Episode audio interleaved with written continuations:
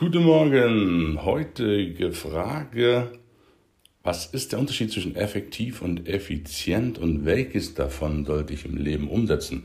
Sehr, sehr wichtige Frage. Diese beiden Wörter, die auf den ersten Gehörgang sich ähnlich andeuten, effektiv und effizient zu sein, haben im Kern aber eine komplett andere Bedeutung.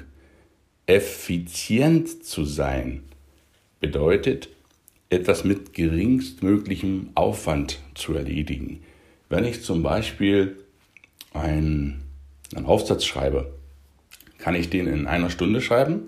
Ich kann ihn aber auch in sechs Stunden schreiben. Als Schüler zum Beispiel, als, als junger Mensch. Wer ist effizienter? Natürlich der, der in einer Stunde schreibt. Rein rechnerisch, weil er schneller ist. Wenn jemand ein Unternehmen oder ein Eisverkäufer, praktisches Beispiel am Straßenrand, zehn Kunden in fünf Minuten bedienen kann, die alle eine Kugel Eis wollen, und ein anderer schafft gerade mal fünf Kunden in fünf Minuten zu bedienen, also jede Minute einer, der andere schafft jede Minute zwei, dann ist er natürlich deutlich effizienter, wenn er, weil er mehr Kunden schafft, weil er schneller ist.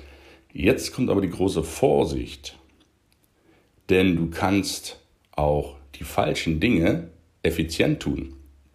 Das bedeutet, wenn du im Leben mit Vollgas in die falsche Richtung fährst, dann bist du zwar sehr effizient, du löst deine täglichen Probleme, deine Routinen sehr gut, hast dafür eine ja, Systeme entwickelt, die es dir ermöglichen, das Ganze schnell abzuarbeiten. Das ist alles schön und gut, das ist auf jeden Fall nicht verkehrt, effizient zu sein, aber wichtig ist, effektiv zu sein, dass du die richtigen Dinge tust. Und wenn du die richtigen Dinge dann noch effizient tust, dann, dann hast du den Hauptgewinn. Aber die effektiv, vielleicht stell dir es so vor, effektiv heißt, die Richtung stimmt. Und effizient heißt, die Geschwindigkeit stimmt.